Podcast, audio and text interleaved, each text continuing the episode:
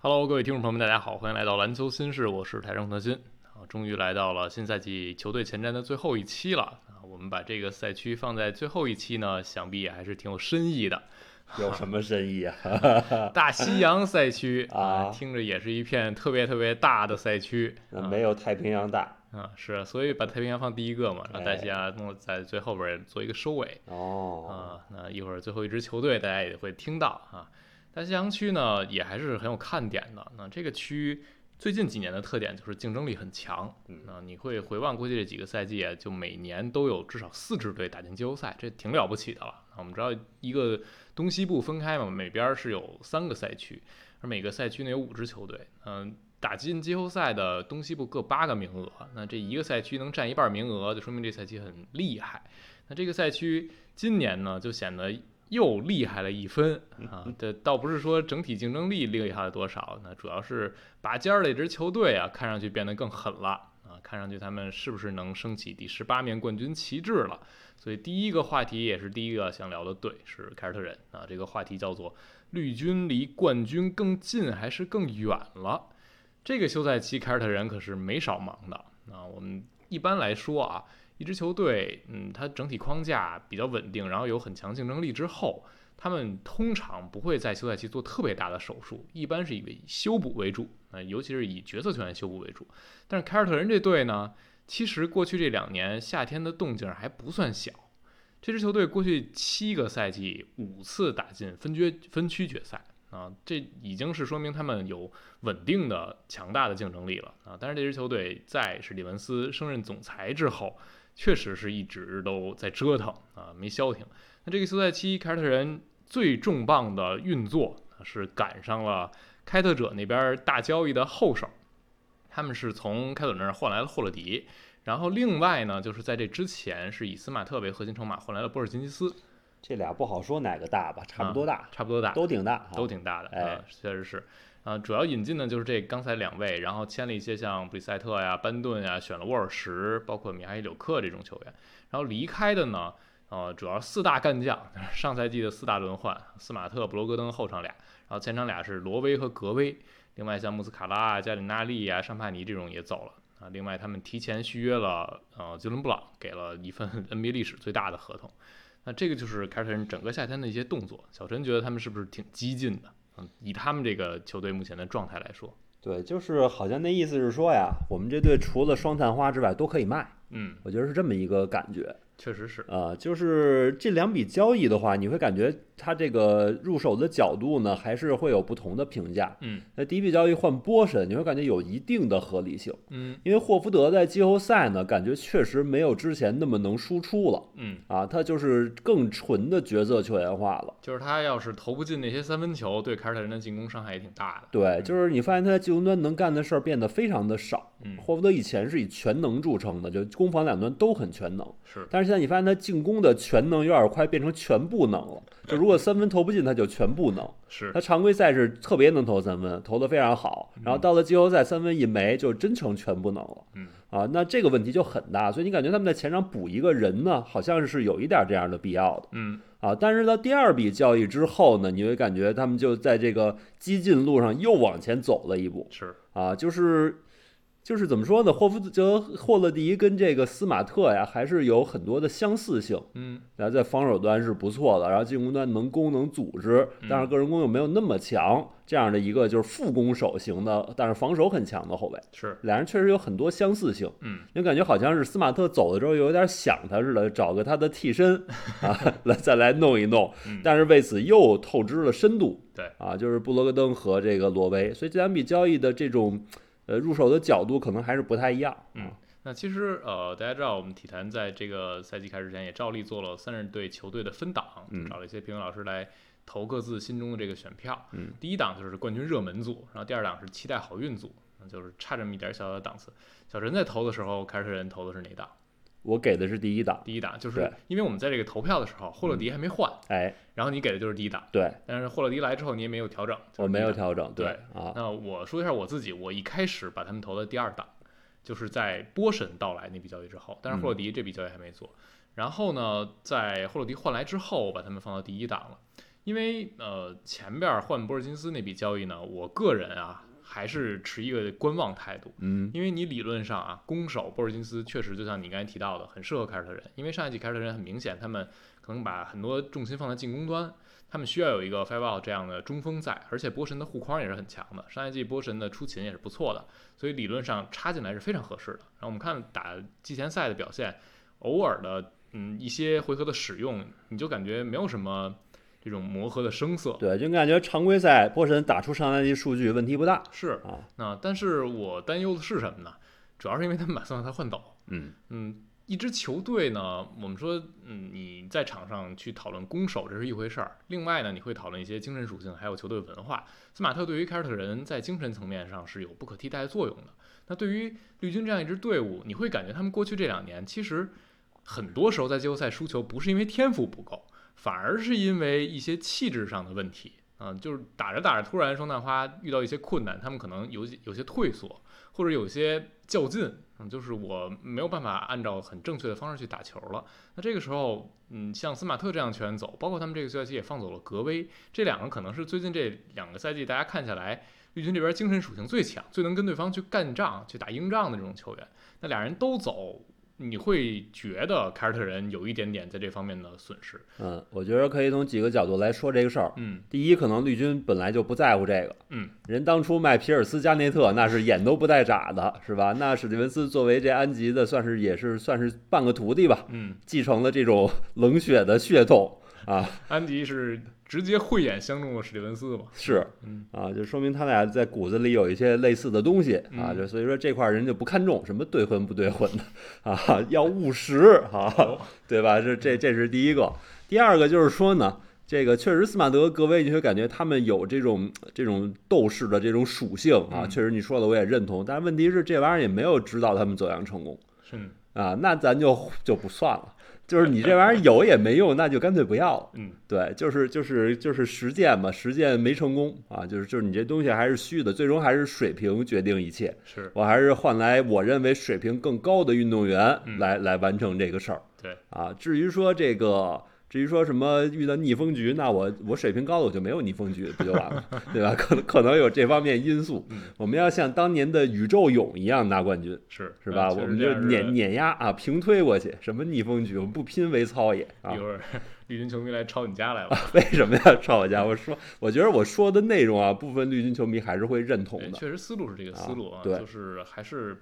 就相当于我如果把绿军看成一支游戏中的队，嗯，那我就把它的数值调得更高一点就哎完事儿了嘛。对。当然，我说的是他们操作的这个我认为的这个价值取向，不代表我认同这种价值取向。嗯 哦我只是描述一下他们可能的这种这种理由。嗯，又找我两句。嗯，因为我也认识一些凯尔特人球迷，嗯，确实有一些是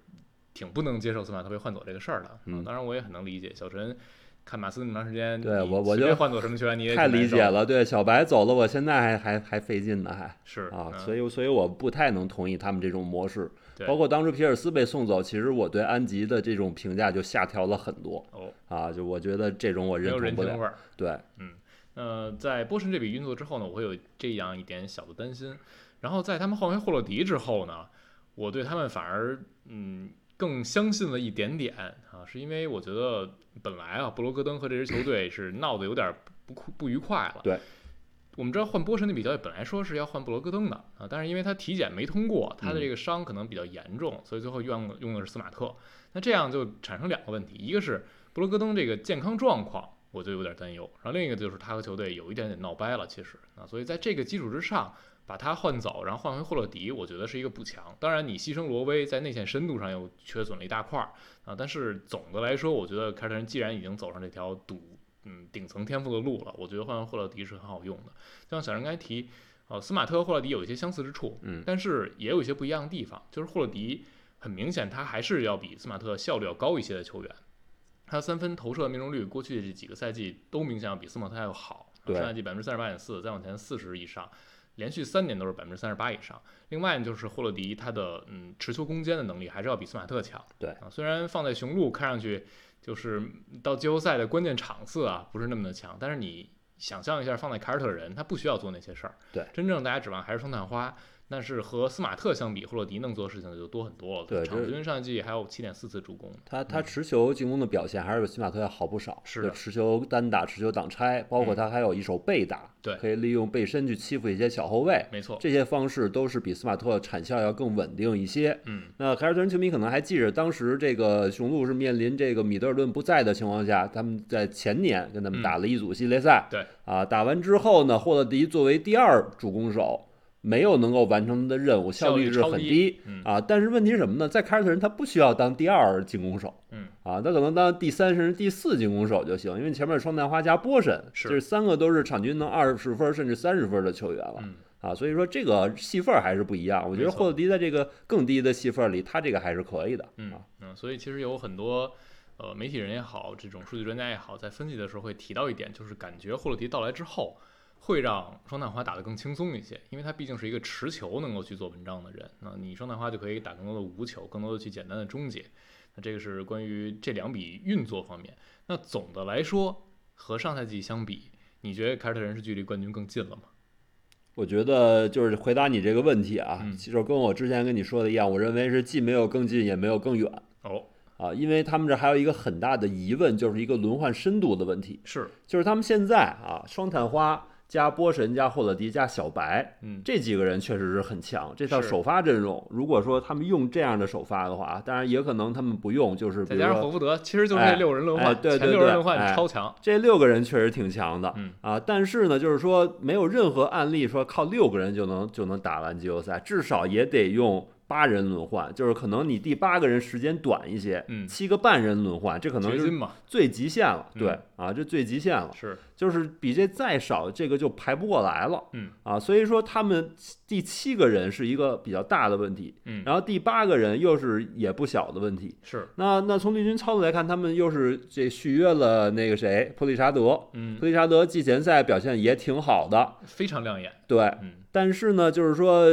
嗯，他到了高端局，他毕竟体型小，对，所以说他问题还是会挺多。去年季后赛大家也看出来了，不是说普利沙德上来不能攻，嗯而是说确实，呃，他得攻的特别好，对才能掩盖他的问题。对嗯啊，所以说所以说就是这个问题还是挺大的。我一开始想他们有没有可能签布洛克，但是布洛克呢，从他最后签了火箭来看，可能所有这些强队对他的追求力度都没有那么大，嗯因为现在名单上有空位的强队可多嗯了啊，非常多，但是大家都没有签，最后去了火箭，是，是吧？所以说我觉得还有点说明你可能大家对布洛克这个状态不是特别认可。嗯，啊，那么那么凯尔特人你会发现他在市场上不太能补进一个合格轮换级别的第七人，嗯啊，那这个呢，可能对他来说会是一个隐患，嗯，好。那其实我们就简单数一下刚才提到的那六个人，嗯这六人轮换是非常强的，因为凯尔特人这个夏天做的事情，就相当于他们简单理解啊，就是四对二了，嗯啊就是刚才提到了斯马特、布罗格登变成霍洛迪，嗯，然后罗威、格威变成了波神。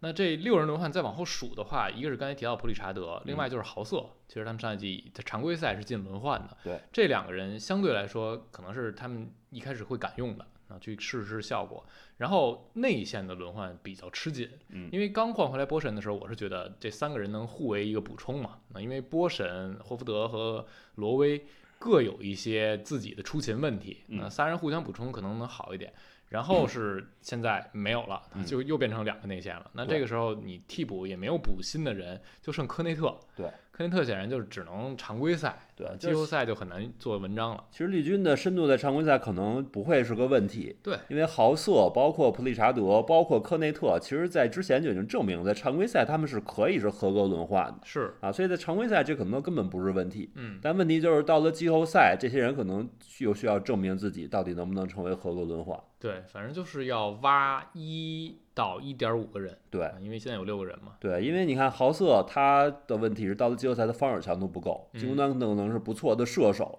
但是除了单功能投射之外，能干其他的事儿比较有限嗯啊，不是说完全干不了啊，但比较有限。然后这个科内特的问题，他到了季后赛是很容易被点名的，是，然后进攻端他做不了太多的事情嗯啊，他可能就是呃吃个饼，他有一定的投射，不是说完全没有篮儿的嗯，啊，但是显然不是以稳定的这个进攻方式。是，啊，普利沙德问题咱们刚才说过了。那所以就是说，这些人需要重新证明自己。那么他们新援里边呢，呃，米哈里有克可能是我相对看好的一个球员。因为很适合凯尔特人这套东西。对，因为他体型呢在这儿摆着，对吧？他在防守端就就，当然他他他他单防的履历不是那么好啊，嗯，但是起码对上一些位置体型不会吃亏。是，然后进攻端，其实米哈一直是一个挺有才华的球员，嗯，我希望他在凯尔特人能再找回进攻端的第二比次。豪瑟能干的活儿还多一点。对，我认为是这样啊，嗯当然实际咱们得打起来看，是至少季前赛米哈还是有不错表现的，对就是引起大家更多的期待吧。嗯，啊，那布里塞特呢，是一个之前曾经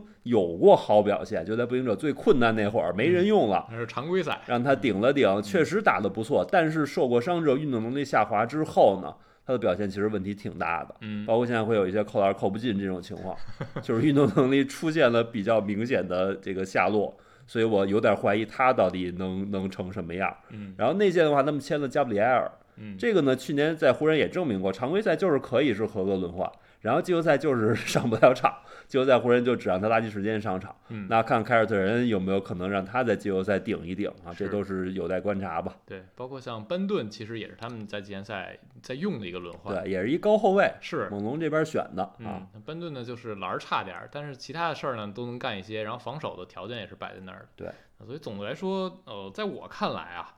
我是觉得，嗯，绿军在风险更大的情况之下，距离冠军更近了啊。我是比较相信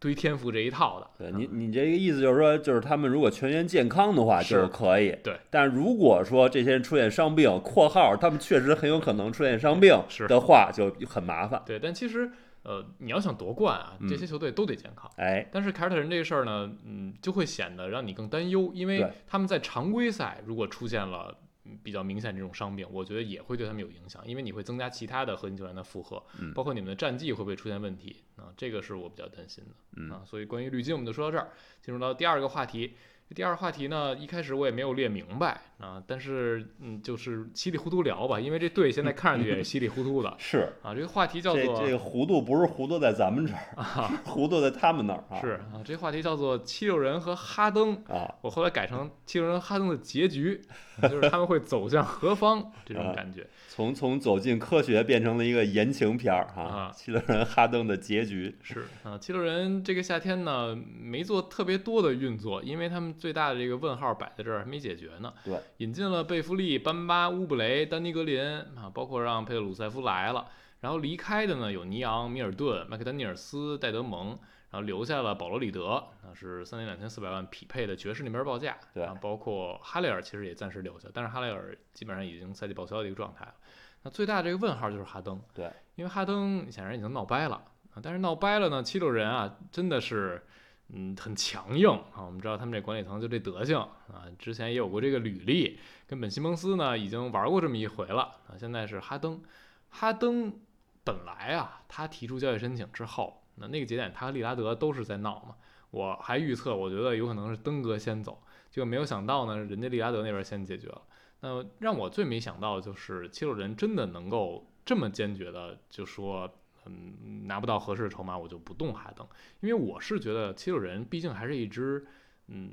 就不说在争冠窗口期吧，是一支很有竞争力的队，是奔着往上走的。那这个时间点你耗就相当于你耗时间越长，这个赛季就就白费了。主要他跟这开拓者比，他是耗不起的，是啊，因为开拓者阵里可没有 MVP 球员，对啊，对吧？那我重建，那我就推倒重建，反正我队里还有一些年轻球员呢，嗯那我正好重建，我还有还有探花签呢，对不对？那我正好重建。再说利拉德合同又那么老长，又不是说我这个一赛季不用就报废了，那我后面慢慢卖呗，且能卖呢，嗯对吧？什么都不耽误啊。人开拓者那边有这样的底气，是，另外一方面呢，利拉德一开始说指定下家让雷蒙出面施压了，嗯这事儿就不存在了，所以这是第二重底气，我可以跟别的队交易，这样有竞争了，价格就可以上来嗯，啊。其开拓者是有两重底气的，七六人可没有啊，对吧？ 七六人这边哈登就一年合同，你你是晚卖一天，这这就贬值一点儿，对啊。然后而且就是说这个你队里有 MVP 有恩比德，你这交易回报要是不行的话，你你恩比德这后边你怎么办？啊，那对说吧了这么多，人家就是不懂，对啊，所以所以就是说，嗯，这个事儿呢，就是七六人跟这开拓者比，它实际上是越早卖越好。嗯，啊那现在的一个状况呢，最新的消息啊，就是呃，七六人和快船还是在谈的，嗯，但是呢，快船那人家那边儿跟之前热火一个德行，哎，呃啊就我不用提高我的报价，因为你看上去市面上你跟别人谈嘛，啊，你看人家出什么价，我这价已经不错了。嗯看上去之前的爆料呢是说快船会出一个首轮加一个首轮互换，然后再加上配平的合同。然后七六人这边最开始的要价是说需要得到能够保持他们去目前竞争力的球员，哎或者能够得到换这样球员的资产。哎那很显然，快船现在摆在台面上这换不了。然后最近的消息呢是说，呃，七六人这边就要曼恩加多个首轮。嗯那这个时候，快船说什么呢？说那我拿我这一个首轮去四处去吆喝一下，看看有没有球队拿多个首轮换我这一个首轮。对，因为他们是拿的应该是二八年的首轮吧，就相当于隔得比较远。哎就是你赌我，赌我到时候已经崩了，我这个表现非常差。但是七六人这边可能不太相信啊，嗯因为鲍尔默执掌快船之后，他们这个胜率还没有跌破过百分之五十。你觉得这土豪老板摆在这儿，总有办法维持这个球队竞争力？那这就是现在一个状况。但是对于哈登来说，他肯定是已经和球队撕破脸的状态，要再留在这儿打球，你会觉得即便是在人心不在，这支球队竞争力也是不行的啊。他回到了训练营和球队合练了。看上去啊，现在消息是说下周打篮网那场，他和米德能上场。那上场我们先看看，首先哈登个人状态是什么样的，他身体状态保持的是如何？从训练营的照片来看还是不错的。其次呢，就是你看他在场上和队友是不是在积极的配合，积极的想要打好。那这个在篮网的后期的时候呢，哈登想走的时候，大家看到他是什么样的表现了。所以哈登还有很多方式去给七六人进一步施压。那在这个状况之下，小陈觉得是不是无论哈登留在这儿耗这一年，还是耗到一半儿走了，还是嗯尽快被换走了，其实对于七六人来说，他们这一个赛季就别指望再争冠了。对，我觉得是这样的。嗯啊，就是七六人感觉好不了了，因为很明显七六人他得不到那样咱他想象中的那种回报你。甭管换谁来，也不如上一季这哈登好使对，哈登山的人二十加十的表现，啊，助攻王啊。对吧？然后系列赛打这绿军，虽然说也拉了几场，但是人家有两场是四十加，就直接帮你赢球了。对，那说一个一个球员，他能帮你直接赢系列赛的两场比赛，你一毕竟你赢四场你就你就晋级了吧？嗯，他直接能帮你赢两场比赛，那这个球员是什么价值，对吧是？哪怕在其他几场拉一点儿啊，所以说就是对于球队人来说这块儿损失不起，然后他你感觉又不可能补得回来，嗯，所以甭管这交易最后成与没成，球队人这个赛季那肯定是不行。对，啊嗯、也还是会让你觉得，呃，恩比德上一季拿了 MVP，嗯，那既然个人荣誉已经拿到了，现在也应该抓紧时间去争取一些球队荣誉了。包括在夏天的时候，已经有一些流言蜚语在说恩比德是不是就是下一个提出要走的七六人球员。嗯所以我觉得对七六人整体来说啊，在哈登提出交易申请的那一刻，他们就已经把自己逼上一个悬崖边绝路了。啊这真的得需要一些神奇的操作，或者说一些不可思议的事情发生，才能让他们扭转这个局势。那我们就看看七六人这出戏啊，到底演到什么时候，演出一什么结局来。那我们进入第三个话题啊，把两支球队放在了一起，是尼克斯和猛龙都被低估了嘛？嗯这两个队啊，在休赛区也还是先进行一下啊、运作的介绍啊。尼克斯这边其实没怎么动，对啊，就是引进了迪文琴佐，然后失去了脱贫，然后失去了罗斯。呃，猛龙这边呢，他们是失去了范弗利特，这是比较大的一个缺损。对然后像班顿啊、威斯坎普走了，引进呢是施罗德，那显然就是对位的一个补充。然后杰伦麦克丹尼尔斯来了，选中了十三顺位的一个高射手迪克，啊，以及签了这样老将的坦普尔啊，这就是两队休赛期的一些动作。尼克斯这边其实已经连续两年不算有特别大动作了，去年是有，他们签了布伦森，但是也没有做那种说要嗯去兑换一些超级球星啊，比如说像米切尔、百人霍加的时候，他们没有激进的去出手。然后他们这个过去的赛季是很成功的，尼克斯不仅又回了季后赛，而且还赢了一轮系列赛。对那这已经超出了一些人的预想了，还是以下课上的姿态第一轮赢的。那对于尼克斯和猛龙来说，新赛季小陈对这两支球队大概的一个期待值是什么样的呢？就你是觉得他们能和上赛季相比？先说，啊，作为这个马刺球迷啊，我希望猛龙的战绩啊不要太 烂，就是什么意思呢？就是嗯我我们有猛龙的前六顺位保护的首轮签，嗯就猛龙只要别摆烂就行。是啊，我对他的期待就是这样。 啊，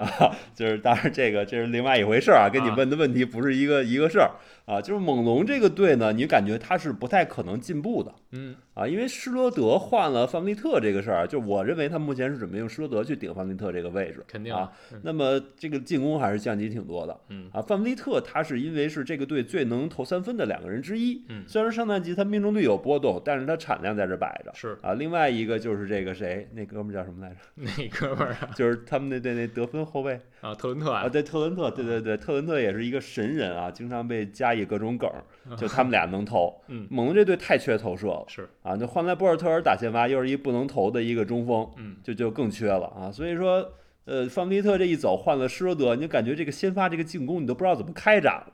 啊。那那人家人家对面防的时候，可能就五个人全扎在禁区附近，只要我不在不让你在禁区搞事儿，你外边也反正也投不进嗯啊。然后猛龙就是继续在这个抢断加快攻的路上， 这个抢断快攻加二次进攻的路上越走越远，嗯可能是这样、是啊。因为猛龙上个赛季他们就是在附加赛范围区，嗯然后最后是没能进去季后赛。嗯那嗯，在新赛季啊，比如说我给大家介绍一些，像 E ESPN 啊、坎佩尔顿他做那个模型嘛，哎预测猛龙是四十二点七胜，嗯，这就相当于比他们上赛季还强那么一点点，对，我觉得这就是一很乐观的预测也了。很乐观了。对啊他是不是可能觉着巴恩斯能有什么爆发式的增长？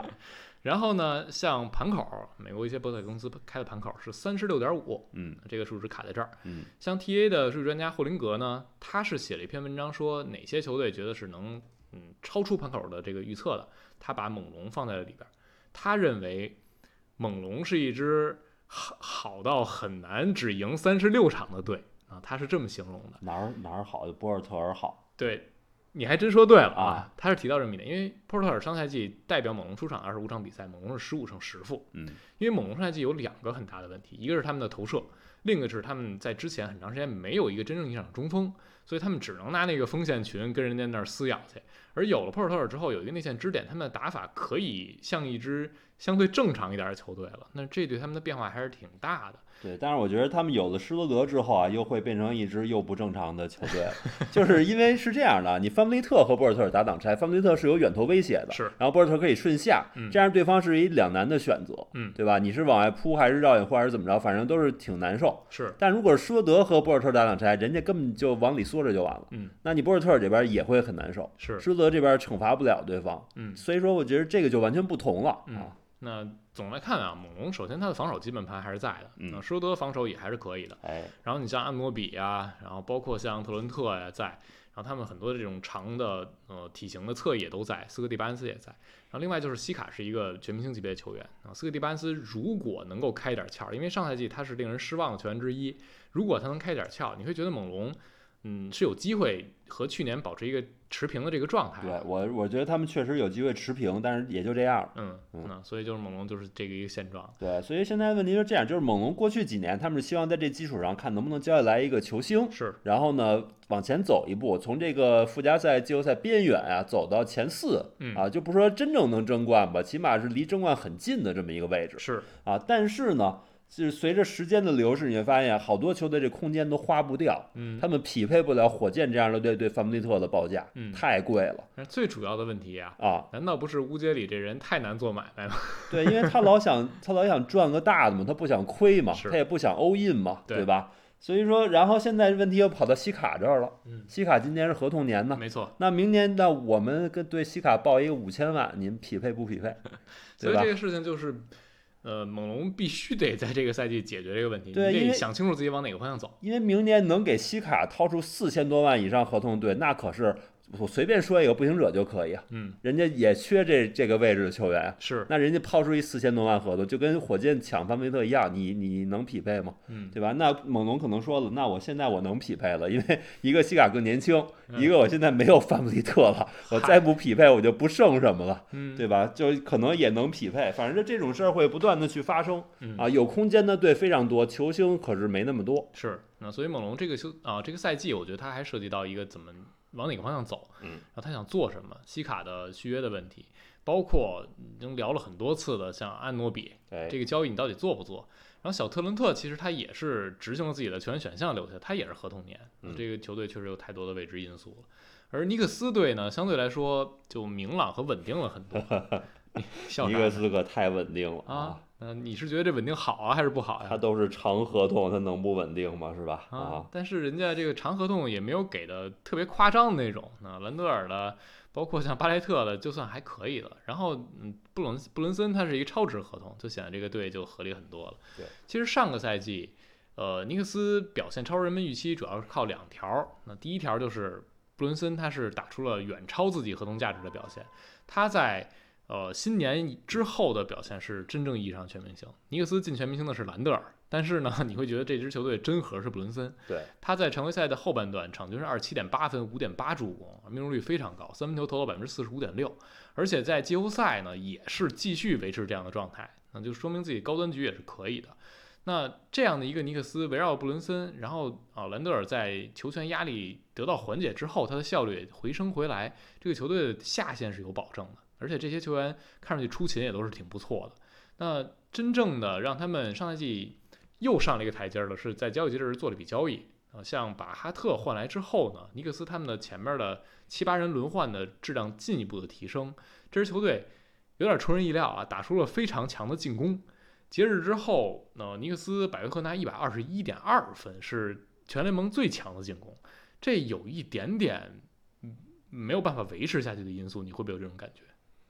嗯，就是只要兰德尔能投出那个水平的远投的话，我觉得还是可以维是持。吗？对，因为我觉得布朗森这个水平还是可以维持。嗯，然后呢，有一什么因素呢？就是奎克利这个因素。是，奎克利在上赛季球队出现伤病之后，他一度有过非常非常棒的表现。对啊，我觉得他总体是往上走的。嗯那么现在的情况是呢，尼克斯没有去跟他做这个提前续约嗯啊，这块儿可能会是一挺大的风险吧。嗯，我觉得还是可能更早跟他锁定，但是双方可能对这价格确实就是有分看不歧，拢，嗯对，因为你这边儿福尼耶这个 合同没甩掉，当然明年就可以这个放弃了啊，嗯就明年球队选项了是，啊，反正就是这边薪资压力也是不小，就是除掉福尼耶，尼克斯这边还有五个人都是千万以上，有三个人是两千五百万以上嗯啊，所以这这个薪资压力还是在这儿的啊，不能这个这个奎格利这块儿不好弄。啊，所以我觉得就是说，至少这赛季来说吧，奎格利合同年他肯定还会好好打，嗯布朗森我觉得能持平，所以关键就在兰德尔这儿。兰德尔这儿只要他能保证那个投射水平，我觉得他这进攻还可以保障。啊，对，尼克斯他打出这个级别的进攻呢，其实呃，一个是他们后半段投的确实好，嗯啊，就是有一些球员投入这个三分准头让你觉得是要么就是很理想了，要么就是超出他们的预期了。嗯，然后另一点呢，就是他们嗯把篮板球抢爆了。嗯，从赛季的后半段到季后赛，冲抢前板就是尼克斯最大的一个特点。他们整个联盟前板最强球队之一。那这两项让尼克斯在进攻一端就显得，嗯，很野蛮，嗯就是我投进了就进了，然后投不进还能抢回来很多球权，对，所以这支球队在进攻一端突然变得才华横溢起来了。那但是，嗯，我对尼克斯投射就还是会有一些担心的。他们过去两年其实投三分都投挺多的，嗯上届三分出手联盟第八，但是最终整体的命中率是百分之三十五点四，是后半程往上背了一背。然后呢，你会发现他们季后赛打热火那一轮，三分球又掉下去了。那一轮是热火季后赛投的最差的，对，但是还是要比尼克斯尼克强斯更差，对啊，尼克嗯斯就不到百分之三十。那你像他们换呃中期换回来哈特，哈特在常规赛投的非常好，嗯但是到季后赛他就没有办法稳定给你提供那个稳定的外线的命中率。对，如果他投不进呢，西伯杜就会难受。那有可能甚至在有有一些回合就不太敢用哈特了，想用投射更好的球员。所以在这个休赛期呢，尼克斯引入了迪文钦佐，这算是一个挺就是弥嗯挺补大他胆们 的，怎么大胆 了？这直接四年相当于全额中产拍出来，是当然他没有用完这个全额中产啊，嗯但是这这个金额是四年四千多万，嗯，啊，我觉得还还是挺大的，是因为吧还是因为你还得说他毕竟还是有续约奎格利的这压力，就是奎格利，我觉得怎么还是比迪文钦佐水平会更高，而且会更有成长性的这么一个球员。嗯肯定。然后现在哈特他也没续约，就是让你会觉得哈特去了，啊哈特去了，啊哈特续对了，对，对哈特去了，呃，那就是就所以这是框架已经非常非常稳了。对，所以就在奎格利这儿了啊，嗯关键这坎儿就在奎格利这儿。反正我觉得给迪文钦佐直接一个四年合同还是挺挺挺激进的。啊嗯，那但是呃，抛开合同呢，从场上的表现来说，我觉得迪文金佐跟他们挺适配的。嗯就是一个是，比如说像哈特，他如果真的投射不理想的时候，你上迪文金佐，嗯，他是能给你带来投射的。然后他的拼抢和活力没有哈特那么夸张吧，但是也还是不错的。嗯这对于尼克斯来说，就相当于本来希波杜用轮换就比较短，嗯那就是八人，然后现在可能给你塞了一第九人，你就是换着试了，可以用一下，然后给你的核心球星的负荷也能减轻一些。因为上一季后半段的时候，布伦森和兰德尔，尤其是布伦森，他出勤时间也非常长，出场时间也很长。然后兰德尔呢，是最后就已经有伤病问题了，季后赛表现也受到影响。对，所以对于尼克斯来说，我觉得还是一个稳中有升的状况。那整个的来看啊，我觉得尼克斯更有可能是被低估的啊、嗯，这当然要看你怎么说，因为嗯我们看体坛的一个票选啊，我们这个三十队分档把尼克斯最后投到的是第六名，嗯就是东部第六名，相当于是季后赛球队。我是感觉尼克斯甚至有可能更高有可能。啊、有啊可能搏一下第一轮的主场优势。对，因为现在东部这个七九人这情况确实不是很乐观吧，嗯，所以说上面的位置会有点松动，然后篮网肯定就等于让出一个位置了，对，对吧？篮网等于是本来去年它是前四这个区间的嘛，嗯，所以说所以说前面的位置是可以去争一争的，对，体坛投票相当于在前面就是俩绿色队，哎，凯尔特人、雄鹿，然后呃，七六人、热火、骑士，嗯，这仨队，嗯，我是觉得尼克斯去超一到两个是很有可能，对，因为热火他去年常规赛是不是那么好？对，他是因为季后赛让大家对他的印象分提升热了。火也是附加赛打上去的呀，对，但是问题是什么呢？热火的轮换也掉了嗯，啊，然后他现在至少到目前为止，他没没有什么有实力的这种补强是的，啊，所以说热火就是你会感觉，甚至来说他不太可能在尼克斯上边儿，嗯我是觉得是这样。啊是因为尼克斯这种保持稳定性的队，我觉得在常规赛是很有可能能有更好的一个战绩表现的。那说完这俩队，我们终于进入了所有球队前瞻的最后一支队啊，这个队呢，他也不是特别厉害，啊哈他也没有超级明 星，呃但就是把他留在最后了。 哎，啊，那这个队是布鲁克林篮网队啊，带着一点小私心啊。我给篮网队列的一个话题呢是篮网的命运还在落个男人啊，啊，那个男人是谁啊？那那只能是孔德辛 了。好吧，是我是我的话吗？其实去年我在做相关篮网前瞻的时候，就已经用过一样的话题，嗯嗯就是去年篮网能不能行，就是看这个人；今年能不能行，打成什么样呢，也是看这个人因为他挣得多呀，啊。是他吧。挣得多呀，他也很重要啊是啊这人就是本西蒙斯。先说篮网休赛期的动作啊，啊就没有很激进的去嗯去追求那些球星，嗯，引进的像丹尼斯·史密斯、朗尼·沃克，选了怀特黑德、克劳尼，然后签了一些边边角角这种啊、呃彩票型球员，像贝兹利啊、沃特福德啊这种，还有贾尔斯。然后离开的呢，就是上赛季那些嗯有竞争力的篮网的时候的配角们，嗯啊、小库里啊、渡边呀、米尔斯、乔哈、萨姆纳，该换走的换走啊、该放弃的放弃。然后还呃留下了凯文·约翰逊，给了一份儿四年一点零八亿的合同，这其中是有很多奖金的部分啊，基础部分是四年九千万，以及像罗伊·奥尼尔也是执行球队选项留下了。那这些都放在一边儿啊，最重要的就还是那个男人嗯啊，本·西蒙斯啊。上赛季是真的不行，大家都看在眼里了。那这数据呢，基本就是小追梦，七加六加六。啊，在场上的表现远不如追梦，因为你的防守端也是不行的。所以去年篮网解体，一个是欧文闹着要走，这个确实没有办法。另一个呢，我看到最近有一些报道说法、啊、是说，如果西蒙斯是一个巅峰状态，杜兰特可能也不会在那个节点就考虑离开篮网队，他可能想再试一试。嗯，当然，如果西蒙斯是巅峰状态，篮网上赛季开局开始就不一样，那后边欧文会怎么样也都不好说。所以新赛季篮网已经不是那支争冠队了，但他们也没有任何摆烂的动力，因为你的首轮签是在火箭手里的啊、篮网只能是努力去赢每场球。那既然想要赢球，本西蒙斯就非常非常重要了。他不仅仅是球队这边挣的最多的，也是曾经达到高度最高的。呃，如果他像自己说的能回到原来那个状态，他理论上应该是篮网可以和呃布里奇斯去争谁是最好球员的这么一个身份。那小陈觉得这个赛季篮网是不是所有的命运也还是压在西蒙斯一个人身上？我觉得不完全是。嗯嗯，首先篮网这赛季已经没有引援的薪资空间了，他嗯已经顶到工资帽了、是，啊。那么这种情况下呢，就是还是以现有这波人来打，说白了就是叫一个内部挖潜嗯啊。内部挖潜有这么几个情况呢，就是首先。呃，这个呃，丁威迪和奥尼尔啊，这两个极战力型的球员，嗯，实际上是面临一个合同年的这么一个情况。是，啊，所以说就是你会感觉想卖呢，好像不是那么好卖。那这俩人是不是得打出自己的身价嗯啊？他们俩这个年龄啊，都是正好是三十左右，就是到了争取自己最后一份大合同的这种年纪了，嗯啊，那他们俩稍微努努力。然后另外就是小托马斯，嗯小托马斯这边呢，就是始终处于一个给点阳光就灿烂，但是呢，沃恩就是不愿意把这阳光给足的这么一个状态是，啊，因为因为确实你会感觉就是呃，这个太阳这双胞胎哥俩呀，好像好像是球队更长期核心培养的这么一个双人组。嗯然后如果小托马斯进来之后呢，就可能他球权占的多了之后呢，对球队的体系整体性会有一点点的破坏。嗯因为他打法还是比较自我的嗯啊。沃恩其实始终希望后卫还是能更多分享球。我们看小托马斯他也真的在做这样的尝试嗯啊，那么就看他在这块儿能不能跟教练之间达成一种平衡嗯啊。我觉得，我觉得小托马斯这块儿是一挺大的一个爆发点。嗯，还有就是大乔到底能成长到什么阶段嗯啊？他是不是真能扛起第一主攻点一整个赛季？因为上赛季来的时候算是一小样本嘛。而且确实，大家在那个阶段跟篮网去打，也不会说就是多么去针对大乔，就是先是都是打打看。嗯，那新赛季了，篮网又没有摆烂动力，像你说的，嗯肯定要争胜。那大乔又是至少目前来说最明确的第一中攻点，是，那对方的防守策略肯定会不一样了，会针对你了嗯啊。那大乔能不能顶住这一个赛季的压力？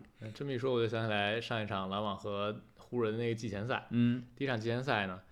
上的首发呢，因为卡梅伦·约翰逊受伤了嘛，所以上的是小火车去首发，嗯，就是托马斯加上呃丁威迪加大乔，然后前场两个人是本西蒙斯和克拉克斯顿，哎，这个阵容呢俩非空间点，嗯，本西和克拉克斯顿投不了。对，然后呢，托马斯本身是一个更习惯有球在手，而且他也不是特别喜欢投大场面三分的。啊、丁威迪也类似，对啊丁威迪还是一个也不太爱动换的这么一个类型。他无球的时候呢，比较喜欢站定点。对，所以当时呢，那打的那个阵地战啊，没眼看，就是大家都面面相觑，就是内线啊，西蒙斯或者克拉克顿上来手递手，然后就开始找人旋嘛，啊，旋吧两秒，这个人才开始跑过来跟他手递手，手递手完了之后还是没用，嗯所以阵地战呢，确实让你还挺担心的。然后提到刚才你说的，呃，小托马斯这个事儿啊，托马斯他的攻击力大家都看到了，上赛季连续三场三十加、四十加这个表现，对就是 NBA 历史都绝无仅有的状态。但是呢，沃恩一直提到一点，就是他希望托马斯去证明，一个是他用自己擅长的这些方式能够帮助球队取得胜利，嗯这个是一点。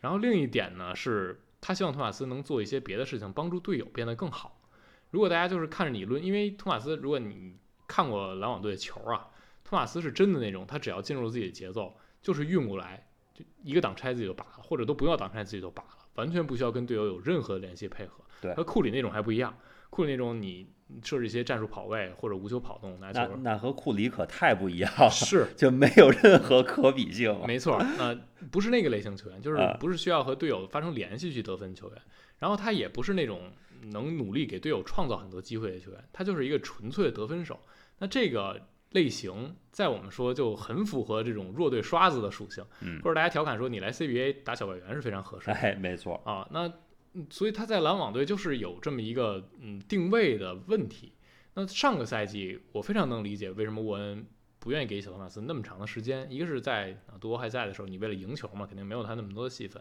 然后后一个是就在赛季的后半段，篮网太多人可以用了，而且有很多新援可以用，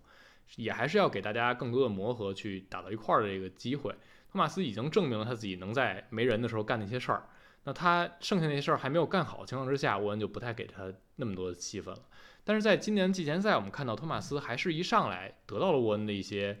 机会的。虽然沃恩嘴上还是说着啊，说我们嗯，我知道托马斯擅长什么，他已经证明过了，但我们需要怎么怎么样，但是怎么怎么怎么样。但其实他给他机会，我觉得这是一个好的信号，因为篮网的新赛季，一个是他要竞争争胜，另一个就你还是要把自己该挖掘的潜力全都挖掘出来。没错啊，这点是非常重要。像大乔能打成什么样儿，卡约拿到了一元合同，他是什么状态？其实，嗯，有突破的空间，但空间没有那么的大。你还是需要在剩下的这些球员里去挖更多的爆点。那托马斯可能是最大的那个潜力点可挖了，而且就还是如果你，嗯，这个赛季还不相信托马斯能够是你未来一部分，那你就需要解决他怎么把他送走的问题。那你要是想送走他，也需要把他打出一些身价才可以。所以托马斯是一个很重要的一个点。但是说来说去啊，回到我们这个话题，嗯，我我还是觉得本西蒙斯是篮网新赛季最重要的那个人。就是你还是对他特别有信心，觉得他能回到差不多之前那高度嗯，我现在会比之前有信心一些，啊？但我想说的不是这个，我想说就还是他行不行，对于篮网未来怎么走是很重要的。嗯所以我刚才想问你另一个话题啊，另一个问题就是，如果啊，西蒙斯还是上一季的西蒙斯，嗯，你觉得这赛季的篮网是什么水平？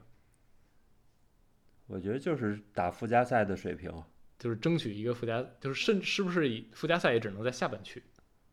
呃，就是就是你得争一个附加赛的机会吧，就是嗯关键还是取决于大家想不想打附加赛。嗯你看像去年，你比如步行者这一队，你说他有没有能力去争一争附加赛？但是最后根本不争，嗯，人就直接放了，是，所以就看大家到底有多想去打这个附加赛了。嗯啊，因为篮网上赛季呢，交易截止之后，他们的进攻是联盟第二十三，嗯防守是第十七，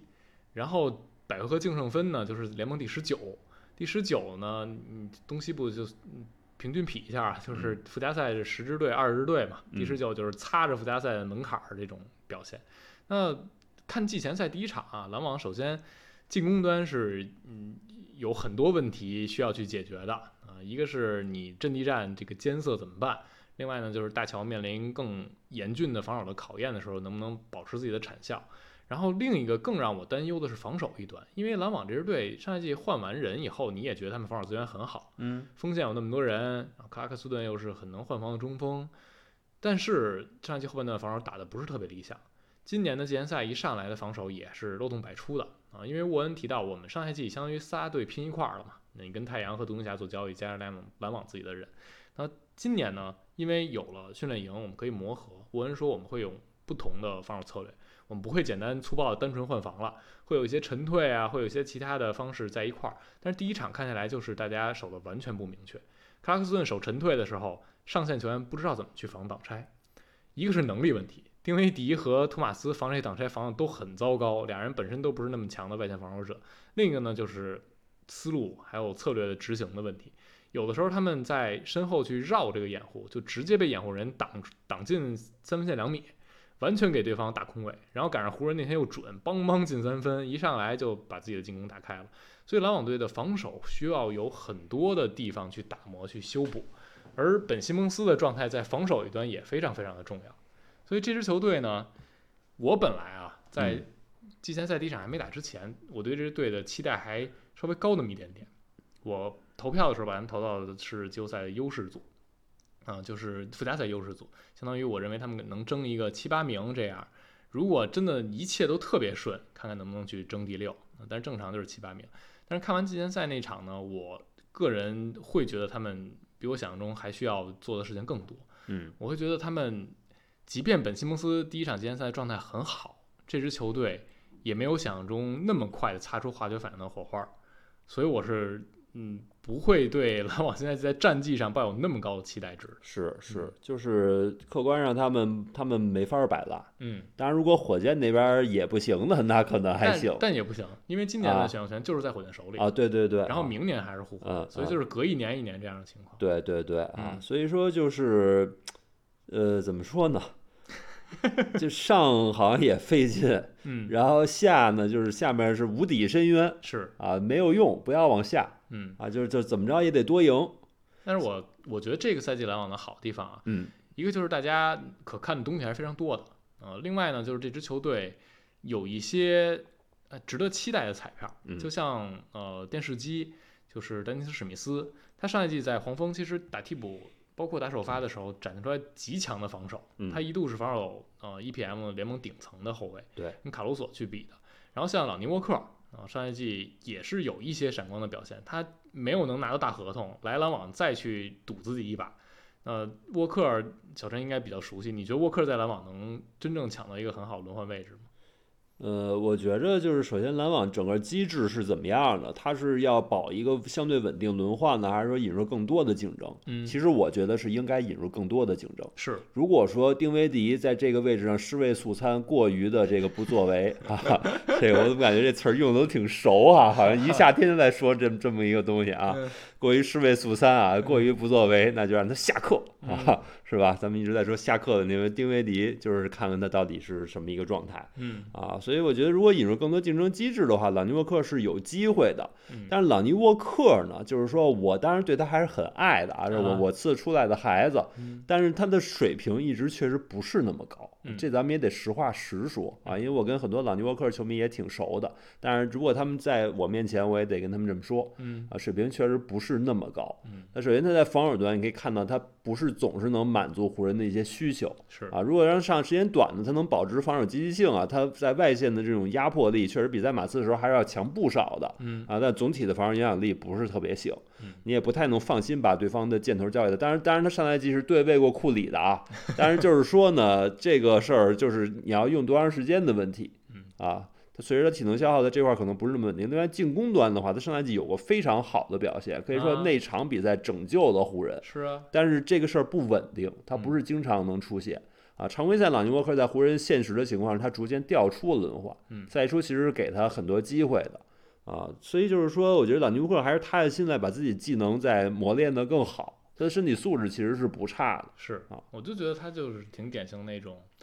呃，天赋、运动能力、天赋是不错，对，但是没有一种稳定的帮助强队去嗯做正面贡献的这样一种技能。对，就是因为感觉他是一个弱化版的托马 斯，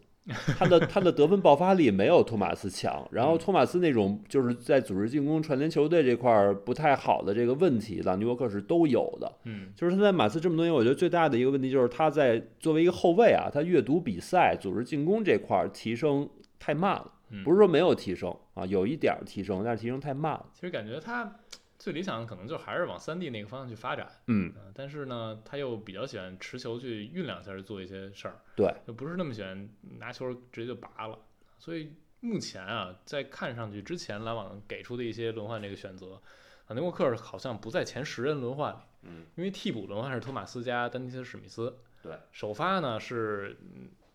啊，卡约回来之后是卡约在，卡约和大乔，然后西蒙斯和丁威迪，再加上克拉克斯顿，所以篮网这个竞争也还真的挺激烈的。他们这些彩票呢，像贝兹利啊、沃特福德这种前场也都扎堆儿呢，嗯啊所以大家真的是一个非常开放竞争的一个姿态了。我是希望在新赛季大家看篮网的时候呢，首先战绩呢不用有那么高的期待值或者要求啊、有一些场次赢啊输啊都很正常。然后另外呢，就是看这些呃年轻人他们能不能有自我突破，因为克拉克斯顿上赛季的突破就是让大家非常欣喜的。嗯从季前赛那场看，他这个赛季状态也还是很好。另外就是看像小托马斯啊，啊像其他这些彩票能不能真的有人能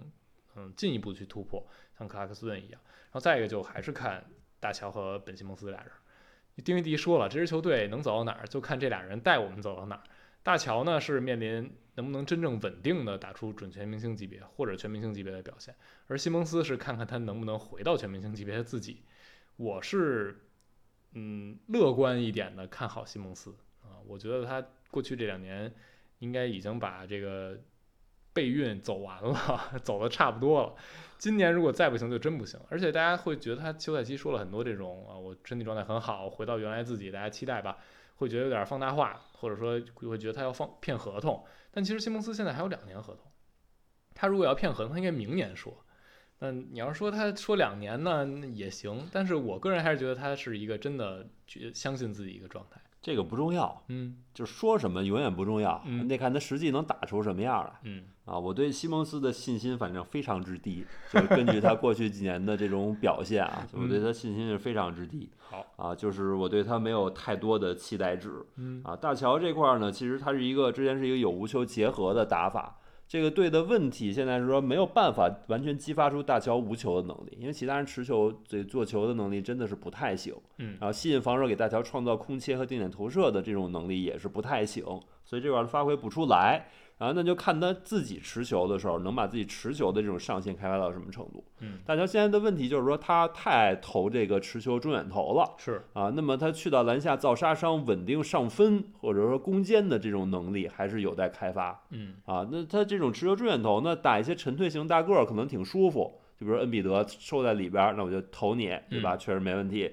但是说应对更多样的防守呢，还是会有问题。而且他现在要更多的去带动队友，就嗯在自己助攻、吸引防守者助攻这一块儿上也要去加强嗯啊，这块儿都是都是一体的啊。嗯咱们说这些都是一体的。另外一就是说呢，刚才一直说到托马斯这个问题，其实我是觉得就是说沃恩教练不要太死性了啊，因为这嗯我们马刺出来教练，他有他的一些篮球理念，这是这都是没有问题的嗯，都是证明是非常对的。但是篮网现在这样一个状况，篮网不是一个争冠的球队。你嗯，只需要在目前现有阵容基础上，尽可能打出好的战绩。是我觉得这块沃恩教练还是要向一些常规赛教练，比如说乔治卡尔这种前辈去学习，就是你嗯只要把现在这套阵容打出它最好的样子就行了，嗯你不用去想这个是不是最符合那个最高级的篮球理 念，就是我们一定要团队一定要怎么着，就是嗯你有什么就用什么。那小托马斯上你能不能砍分？能，他砍分效率高不高？他是完全靠堆出手数砍的四十分吗？其实不是，他嗯他砍四十分的效率是很高的。是，啊，所以就是说呢，篮球就是这么个算数的游戏啊，只要他能干这活儿，你就让他干就完了嗯，因为你让别人干这分儿，他就是上不去啊，对不对？是不是这道理呢？是，啊，所以所以你对吧？你打湖人那场，小托马斯单节十七分爆了，那那你这嗯球队不就一下就就起来了嘛是，对吧？你管别人在那儿站桩还是怎么着？我觉得不要有这种，因为很多球星他都是这么干的嗯啊，他他打的时候都不管你别人在干嘛， 就是能砍分就行了。嗯你不能因为小托马斯年轻，你就不允许他这么干。我觉得还是要看能力，不要看资历嗯，啊，就是脑子里不要有太多条条框框。篮网现在需要在解放思想，实事求是。 一套一套的都上来。哎我呃是我非常同意小陈说的啊，呃，因为呃，就